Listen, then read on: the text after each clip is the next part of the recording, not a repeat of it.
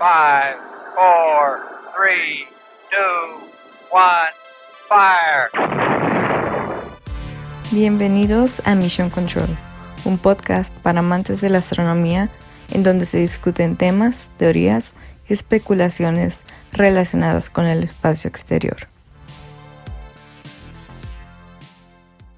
Hey, muy buenas a todos y bienvenidos al primer episodio de la tercera temporada de Mission Control. Yo soy Adrián y será un gusto estarlos acompañando a lo largo de esta temporada. Yo sé que si son seguidores de Mission Control estarán esperando la voz de nuestra querida Isa a lo largo del episodio. No obstante, en esta temporada ya no podrá acompañarnos, ya que ella va a empezar una nueva etapa en su vida y con eso deseamos el mejor los éxitos y sobre todo el agradecimiento, ¿no? Por haber hecho posible que este podcast surgiera en primer lugar. Te extrañamos Isa, nunca te olvidaremos. Pero pues dejando ya un poco de lado toda la tristeza, quisiera presentarles a dos nuevos integrantes del equipo de Mission Control que nos van a estar acompañando a lo largo de toda esta temporada. La primera de ellas, Cons, bienvenida. Hola Adrián, es un gusto estar aquí contigo, coproduciendo este gran podcast. Vamos a extrañar muchísimo a Isa Wolf, sin embargo, creo que tendremos un proyecto muy, muy padre. Sí, nos lo vamos a pasar increíble como siempre. Muchas gracias, Cons. Y pues será un gusto compartir campaña contigo. Y ahora, eh, turno de nuestra querida Pau. Adelante, Pau, preséntate, por favor. Hola, me da mucho gusto estar aquí en mi primer episodio. Estoy muy emocionada, ya que todos somos apasionados por la ciencia y se van a tocar temas increíbles, así que espero que disfruten mucho este episodio. Estoy muy de acuerdo contigo, Pau.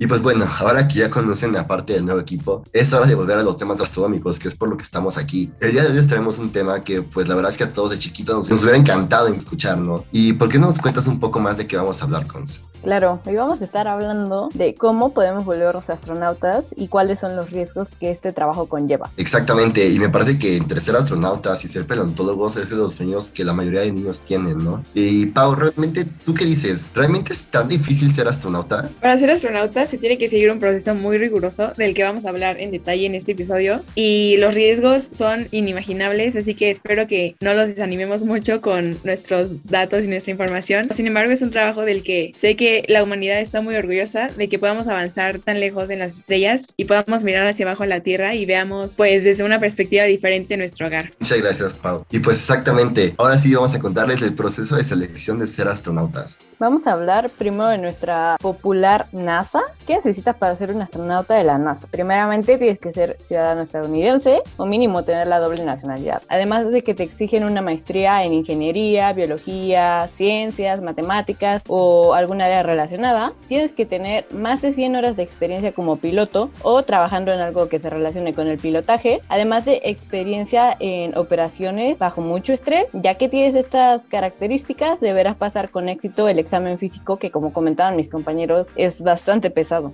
Oye, pero está horrible esto de la nacionalidad, ¿no? O sea, como si no eres ciudadano de Estados Unidos, está bien feo que no puedes participar en proyectos de la NASA y me parece que tampoco de SpaceX. La otra ventaja que tenemos, eh, bueno, la única ventaja que hay más bien, es que no hay limitaciones por la edad. O sea, las edades van como aparentemente entre los 26 y los 46 años de todos los astronautas que conocemos. De hecho, hace poco sonó eh, una adolescente que creo que tiene 19 años que empezó a entrenar para ser este astronauta y eso nos deja claro que la edad no importa demasiado, ¿no? Hablando de otro astronauta, John Glenn, que fue el primero en completar la órbita de la Tierra, volvió al espacio con 77 años a la Tierra. O sea, esto demuestra que todo es posible y pues tienes que estar preparado psicológicamente, ¿no? Porque hay muchísimo confinamiento, aislamiento y sobre todo tienes que respetar mucho la cadena de mando. Toda la razón, Adrián. Podríamos pensar que ya estamos preparados para este tipo de situaciones, ya que hemos estado confinados un largo tiempo. Eh, no obstante, no se compara con las situaciones que se viven en la Estación Espacial Internacional o no digamos ya en la Luna, ya que debes de estar con un equipo muy reducido y no, no se parece nada al estrés que hemos vivido estos últimos años, que sabemos no ha sido fácil. Y lo que comentaba, que debemos de tener la nacionalidad para ser astronautas de la NASA, en efecto es triste, sin embargo, también tenemos a la Agencia Espacial Europea, ESA por sus siglas en inglés, que permite que haya aspirantes de algún país miembro de la ESA, que como dice su nombre, pertenece a Europa, o algún estado que esté asociado. Ellos también están impulsando a que las mujeres se postulen para ser astronautas e incluso tienen plazas para personas con discapacidad, que si nos ponemos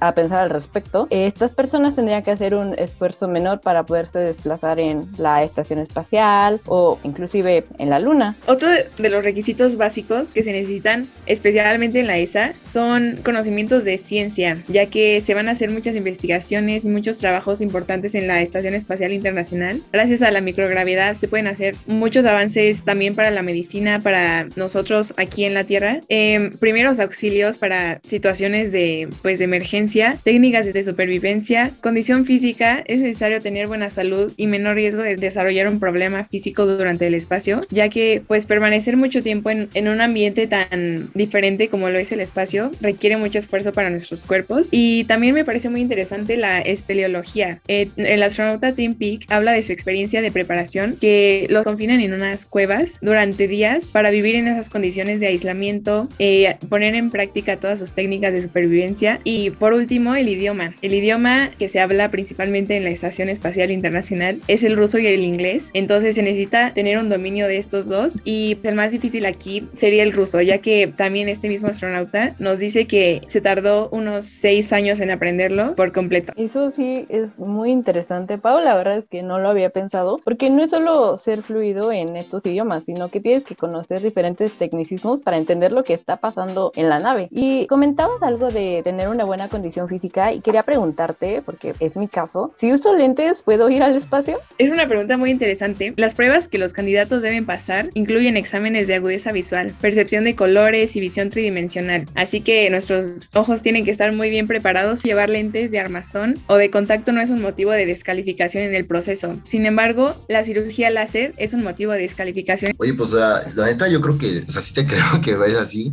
pero yo nunca he visto una astronauta con lentes, entonces, aunque yo pienso que dicen que no toman en serio, quizá yo creo que sí es un, un pequeño impedimento, ¿no? No sé qué piensan ustedes. Pues espero que no. En caso de que no lo sea, me verán como una de las primeras astronautas con lentes. y bueno, si no llego a ser astronauta, eh, les quería comentar que Jeff Bezos, nuestro famoso Jeff Bezos, está subastando uno de sus seis asientos en el cohete New Shepard. Pues es para civiles. En realidad no tienes que cumplir con muchas condiciones más allá de tener una buena salud, cierta estatura, cierto peso. No será un gran viaje, durará únicamente 10 minutos y esto no es por hacerlo menos ya que obviamente será una experiencia increíble. Creo que está dirigida principalmente a grandes empresarios ya que las subastas son pues tema económicamente delicado, ¿cierto? Realmente. De hecho, yo había escuchado que también con Virgin te puedes ir y te pueden dar como boletos, o sea, como están como sorteando, haciendo concursos. Sí, o sea, también aparte de que solamente son para, para los de residentes de Estados Unidos, pues está cañón, ¿no? Porque tienes que comprar un buen de boletos y es casi casi lo mismo que entrar a una subasta, al final de cuentas. Vámonos ahora a los riesgos. Nosotros sabemos que claramente no podemos salir al espacio así como si nada. Es un espacio letal si no tienes la protección adecuada. Esto se debe principalmente al vacío, aunque la temperatura y la radiación que hay allí pues también representan riesgos, aunque menos inmediatos. Lo primero que nos pasaría si estuviéramos en el espacio exterior es que debido a que no hay presión, los gases de nuestro cuerpo se empezarán a expandir, los líquidos se convertirán en gas y nuestro cuerpo doblará su tamaño. El vacío del espacio, el intercambio de gases, resulta en la eliminación de todos los gases, vaya, de nuestro torrente sanguíneo, lo cual hace que el nitrógeno en la sangre forme burbujas, nos dolerá muchísimo. A los 9, 10 segundos, la sangre que ya no tendrá oxígeno alcanzará el cerebro, lo que nos dejará inconscientes. Afortunadamente, para no seguir sintiendo este dolor, al minuto y medio, dos minutos, nuestra frecuencia cardíaca y la presión caerán y la presión de entre y fuera de los pulmones será tan diferente que estos se romperán y sangrarán. Esto no está verificado, claramente son puras suposiciones ya que no creo que sea muy divertido experimentar en estas condiciones. Oye, pero no me emociones tanto. Una historia interesante respecto a los efectos que conlleva viajar en el Espacio es la famosa paradoja de los gemelos. Para entender esta paradoja, primero debemos empezar por el principio de relatividad especial. Una de las premisas de esta teoría es que el principio del movimiento es relativo. Si hay dos personas en movimiento uniforme, ambas están en todo su derecho a decir que ellos están parados y que es la otra persona la que se mueve. ¿No te ha pasado de que estás en una estación de metro cuando de repente el vagón de al lado empieza a acelerar, pero tú crees que eres tú el que está acelerando? Entonces te quedas como tonto porque pues tú pensaste que te estabas moviendo, pero pues realmente era el vagón de al lado. Bueno, pues básicamente esto es lo que significa que el movimiento es relativo, ¿no? Es por por eso que el movimiento uniforme no genera ningún tipo de cambio en las leyes físicas. O sea, no hay efectos medibles en el movimiento, lo que hace que no haya forma de establecer el movimiento como algo absoluto y siempre los objetos que se están moviendo uniformemente tienen derecho a decir que ellos están quietos y son nosotros los que en realidad se mueven. Lo segundo que hay que saber para entender muy bien esta paradoja es que la velocidad de la luz en el vacío es absoluta, o sea que no es relativa. Esto quiere decir que es la misma para todos observadores sin importar dónde están. Pero para que la velocidad de la luz siempre sea la misma, es necesario que el tiempo sea relativo y que aparte dependa del movimiento. Eh,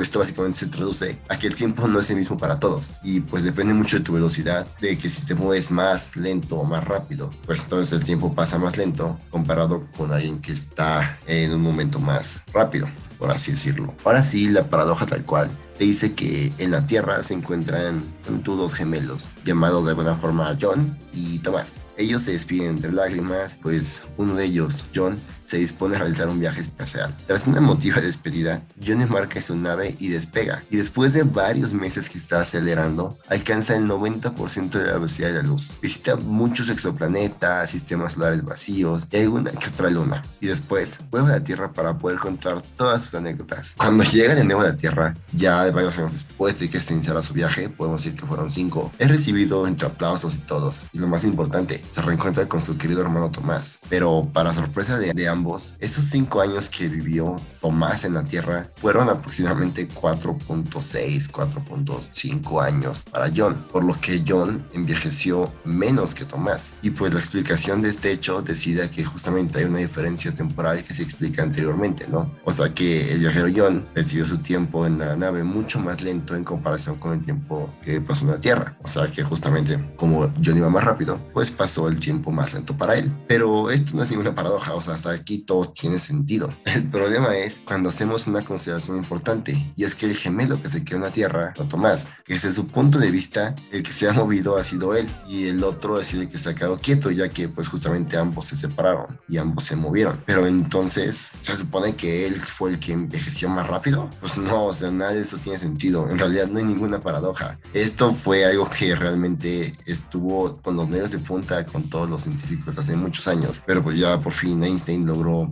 resolver la paradoja de los gemelos desarrollando una teoría más completa, que es la teoría de la relatividad, que ya es una teoría un poco más conocida hoy en día. Y pues la explicación es bastante sencilla, y es que básicamente no hay ninguna simetría entre ambos observadores. O sea, John, el gemelo que se fue de viaje, se sometió a procesos de aceleración y desaceleración, o sea que ese nunca fue uniforme y por lo tanto no aplica lo de que tú ves a otro tren que se mueve y en realidad pensaste que eras tú. Eso nunca pasa porque no es un movimiento uniforme. Entonces, pues nunca hubo paradoja, simplemente estuvo mal planteada. Y pues esto es una ambigüedad que fue resuelta con el paso de los años. Pero pues está un poco complicada, ¿no creen? Me gustaría compartir que en realidad es un experimento que ya se llevó a cabo, que es una teoría bastante aceptada, que ya ha sido probada con algunos experimentos, aunque no creo que sus edades hayan variado tanto o su envejecimiento. Por favor, no nos emociones tanto ahora tú, Adrián. Pero bueno, les cuento que en 2015 Scott Kelly viajó a la Estación Espacial Internacional eh, durante un año y su hermano gemelo se quedó en la Tierra. Cuando regresó Scott Kelly, les hicieron diferentes estudios y se encontró que tenían diferencias fisiológicas y en su ADN. Ah, pero ahorita creo que Pau nos va a comentar un poco más de los riesgos que puede causar el estar en el espacio. Entonces, pues adelante, Pau, explícanos que, por qué pasó esto con los gemelos. Es muy interesante. Hablando del tamaño, lo que se ha comprobado es que la columna vertebral aumenta un 3% de su tamaño,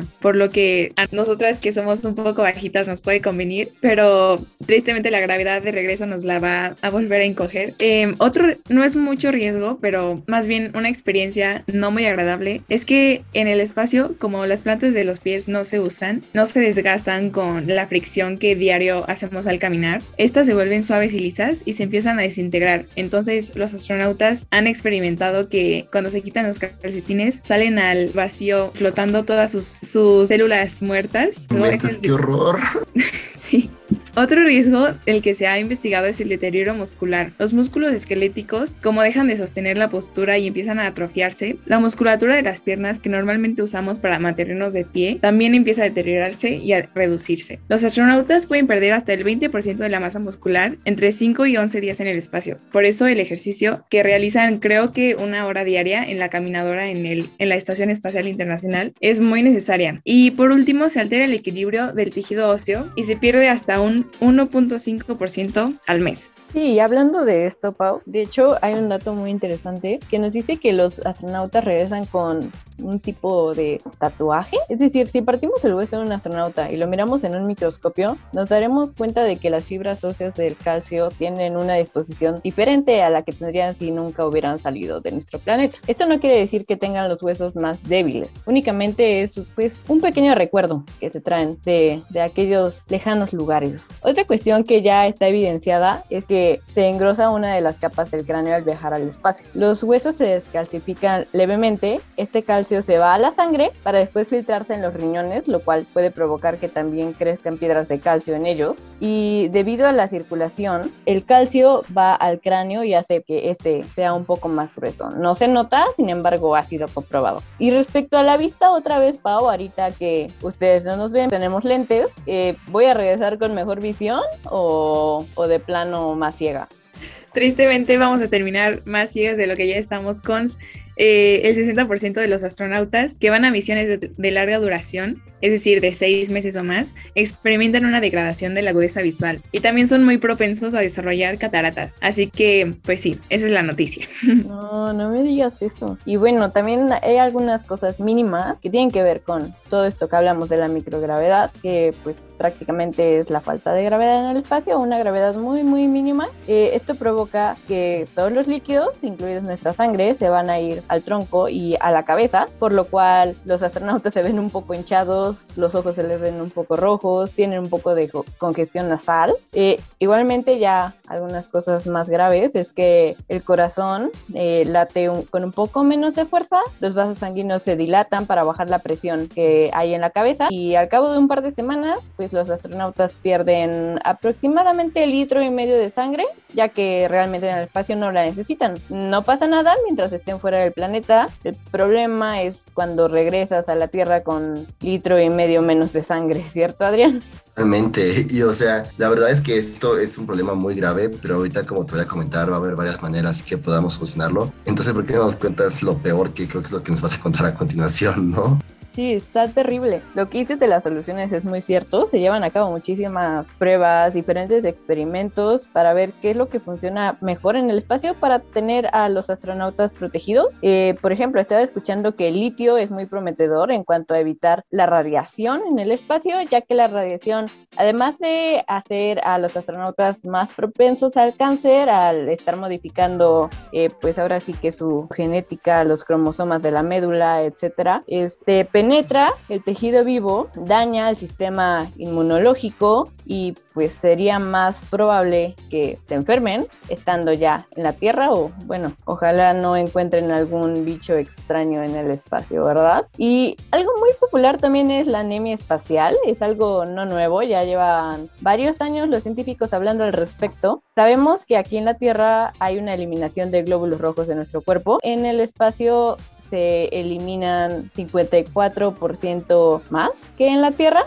Lo que hacen los glóbulos rojos es transportar el oxígeno a nuestros diferentes órganos alrededor de todo nuestro cuerpo e intercambiarlo por dióxido de carbono. Se pensaba que esta eliminación excesiva de glóbulos rojos era debido a la adaptación a la microgravedad. Esto pues no, no se ha comprobado. El problema es cuando se llega a la Tierra nuevamente. Eh, se pensaba que los astronautas tardaban unos cuatro meses en recuperar una eliminación, vaya, normal de glóbulos rojos. Pues se ha probado que tardan inclusive un año perder esta anemia. Justamente para prevenir ese tipo de cosas hay muchas tecnologías que están saliendo a flote para hacer el viaje más ameno para los astronautas, ¿no? Ya que se están haciendo toda esta exploración, se están rifando por el planeta Tierra y por todos nosotros, pues hay que ayudarnos un poco. Y una manera de hacerlo es con la nanotecnología, que justamente en laboratorios de todos Estados Unidos, la NASA está brindando mucho apoyo a esta ciencia, que es un poco nueva y pues básicamente lo que hace es manipular materia a escala atómica. Esto es para justamente controlar los átomos, moléculas y ser suficientemente pequeña para poder entrar a nuestro organismo, que aquí es donde nos interesa un poco más, ¿no? Porque al momento de que algo está tan pequeño que puede entrar a nuestras arterias, a nuestro sistema inmune, a nuestro sistema digestivo, puede cumplir ciertas funciones que nos pueden ayudar. Por ejemplo, puedes llevar un micro robot en tu cuerpo que te puede ir como analizando qué enfermedades tienes, qué signos vitales tienes, que es algo también muy importante, ¿no? Que siempre te estén manipulando tus síntomas, tus signos y todo eso para prevenir cualquier tipo de enfermedad. Y además lo que, lo que comentaban de las cataratas, de que tienen que hacer mucho ejercicio, eso se podría haber disminuido de efecto a ciertos, eh, se llaman drugs delivery, que se llama en inglés, en español se puede traducir como de liberación de entrega de fármacos y con esto puedes simplemente eh, prevenir muchas enfermedades e incluso curarte, ¿no? Esto en la medicina también está aplicando en la Tierra, por ejemplo, para que vean, para intentar buscarle por fin la famosa aclamada cura de cáncer. Pero pues ya poco a poco llegará esta ciencia y hará que los astronautas sufran menos y tengan que esforzarse menos cada vez que salen al espacio. No quiero ser pesimista, pero me parece necesario mencionar que ha habido 22 bajas de astronautas rusos y soviéticos, lo cual hace que las probabilidades de morir en un accidente en un cohete espacial sean de una entre 65. Esto pues me parece algo preocupante. Eh, no sé, ¿tú qué opinas, Pau? ¿Lo vale con tantos riesgos que hemos mencionado? Los astronautas reportan que descansan mucho mejor en la microgravidad. No me imagino que se siente dormir solo flotando y cerrando los ojos. Pero bueno, la carrera del hombre por saber los secretos de fuera de la Tierra tiene también su lado amargo. Qué buena frase y gracias por estos últimos pensamientos. Pero pues ya para cerrar con este primer episodio, qué mejor que incluir la ya célebre frase del primer hombre en pisar la luna, que dice que un pequeño paso para un hombre hombre, un gran salto para la humanidad, Neil Armstrong. Muchas gracias por escucharnos. Este fue otro episodio más de Mission Control. Hasta la próxima. Esto fue Mission Control. Escucha en exclusiva por Frecuencia SEM y plataformas digitales. Síguenos en Instagram y Facebook como arroba Control Podcast. Hasta la próxima.